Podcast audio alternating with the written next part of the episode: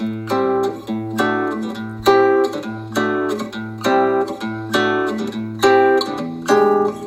り込んだ君を起こして月を見ようこんな綺麗な月は生まれて初めて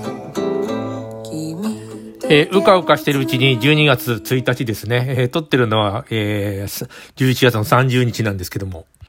えー行かなきゃ行かなきゃと思ってたこととか、やらなきゃやらな、行かなきゃってのは墓参りなんですけど、えーやらなきゃやらなきゃっていう思ってたこともなんかずるずると、12月ですよ。まあ、原稿書いたり仕事したり、それから、え助成金に出したりとか、えーこういうことはしてるんですけれども、あの、もっと、なんていうかな、攻め、攻めようと思ってたんです、ですよ。でも、攻めようと思って攻めてるんだけど、今一つこう、なんていうの、あの、ピリッとしないな。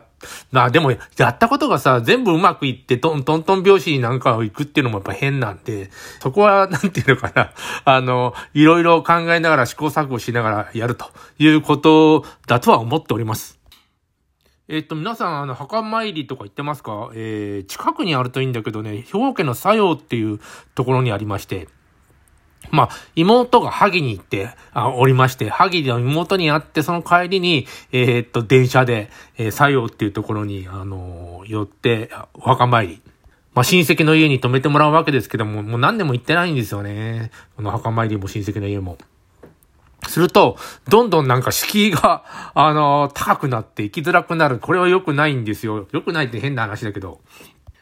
で皆さんもなんかもう、なんで、会いたい人には会う。それから、あの、墓参りもまあ、別にね、何の宗教っていうことはないんですけど、えっと、墓参りに行くと、割とスッとすんですよね。まあ、掃除をするとか、なんかね、草が生えちゃってさ、あの、ろくでもないことにな、なるのも気持ち悪いわけですよ。で、まあ、あの、掃除をして、なんとなく花を飾って帰ってくる。それだけで、えー気持ちのいいもんで、親戚のおじさんとおばさんが、もう、ご存命というか元気でね、89歳、おじさんがですよ。えーっと、おばさん何歳なんだろうちょっと年下だとは思うんだけど、でも89歳、今年90歳で、まあ元気なんですよ。あの、なんての、歩けないとかさ、なんかヨボヨボしてるとか、そんなんじゃなくて、えー元気な、ちょっと耳が遠くなってきましたけども、何の問題もなくビールを飲み、えー、それからすき焼きをご馳走してくれたんですけど、なんかあの、なんかね、おじさんね、野菜をちょっと食べてたら家族にちょっと驚かれて、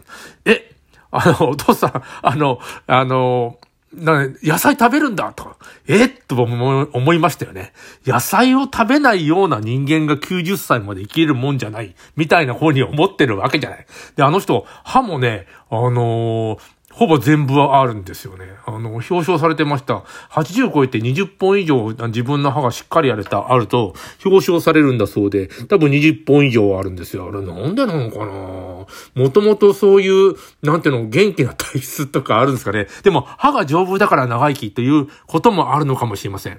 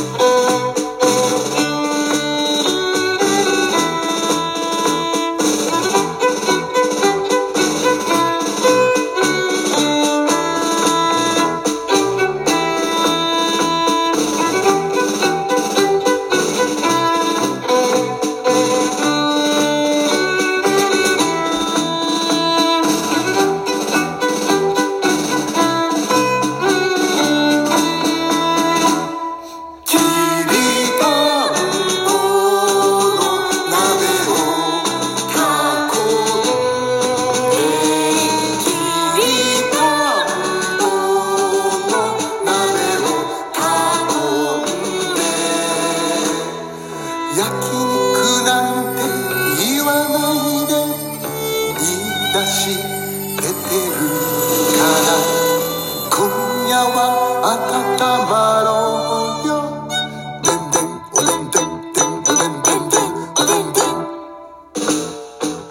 昔々あるところにおじいさんおばあさん鍋食べてましたそこにバイオリン弾きやってきてバイオリンを弾かせたい言いますおじいさんおばあさん。たっぷりバイオリン弾かされてすっかりお腹いっぱいになってしまいました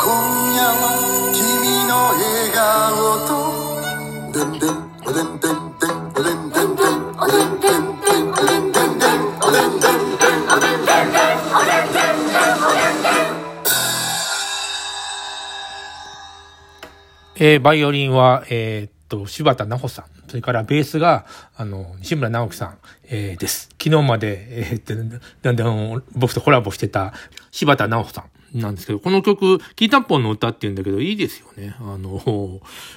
の季節、えー、あったかいもの食べたくなる。きりたんぽ、ね、あんまり食べませんか？僕好きなんで、割と家で作るんですよね。丸いちくわみたいな形した、あれって米？えー、米をこうなんていうの？多分竹の棒かなんかで刺して焼くんですかね。それを鍋に硬くなって、ちょっと硬いやつを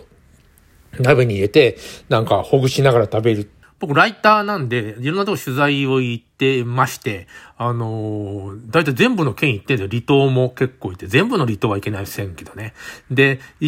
あの、唯一行ってないのが秋田なんですよ。なんかね、あ、もう、車で上を通ったり、電車で上を通ったり、飛行機で上を通ったりしたことあるんだけど、降りたことがないんですよね。だから、なんかの機会で、ね、まあ一人でもいいんだけど、でも、日本海側ってなかなか遠いんですよ。萩に、えー、行ったって話をさっきしましたけど、萩も遠いんですよね。あのー、新幹線で、えー、どこの山だ、え、っと、駅だっけ？そこでまあ降りまして、あの、バスでこう、なんか、突っ切って日本海側に出るみたいなことをせざるを得ない。えー、電車でも行けなくないんだけど、すごい遠回りなんですよね。で、帰りは、まあ、あの、逆、逆にバースに乗って、また、作用というところに、えー、まあ、岡山で降りて、そこから電車で作用まで行ったのかな遠い、電車は遠いですね。駅に止まるし。ただ、あの、駅弁食べたり、ね、えっ、ー、と、ビールを飲んだりできるので、まあ、本も読みます。バスも読め、読めるじゃないかと思うけどね、なんか車で本読むとね、酔っちゃうんですよ。なので、最近はもっぱら、あの、ラジオトークを聞いてるという。ラジオトーク便利なんだよね。移動するときになんか、この誰かの、まあ面白い話があったりするじゃないですか。あのー、まあ今ライブで話しなくても、アーカイブで聞くとかすると、割と1時間とか2時間あっという間に過ぎてしまいますので、えー、そういうあの使い方を、あの本が読めないときは、えー、ラジオトークを聞いて移動する。で、まあ、若参りに行って、その帰りにですね、山崎というとこがありまして、えー、昔山崎藩っていうのがあって、山崎藩陣屋、陣屋門。えー、神谷門っていうのがあるんですよ。これ、うちの、あのー、屋号神谷って言いまして、なんか江戸時代とかずっとお金持ちだったんで、なんかね、寄付したらしいんですね。えー、最近それ知りまして、まあ、お墓参りだから、その先祖が作ったものもお参りしよう、みたいなことで、えー、山崎まで行って、えー、っと、見てきました。そこだけな、江戸時代のも、の、なんていうの？あの、ものが残ってて、文化財になってる。で、神山門って名前でついたのは多分、あれなんですよ、明明県みみたいなもんで、のでかいとこだとさ、道頓堀とかさ、えー、あるじゃないですか。それから、えー、あれはずっとだけども、5年間の明明県とか言って、まあ、京セラドームだとか、そういうようなのに、えー、似てて、名前を、の、なんて残してあげるから金を出せ、みたいな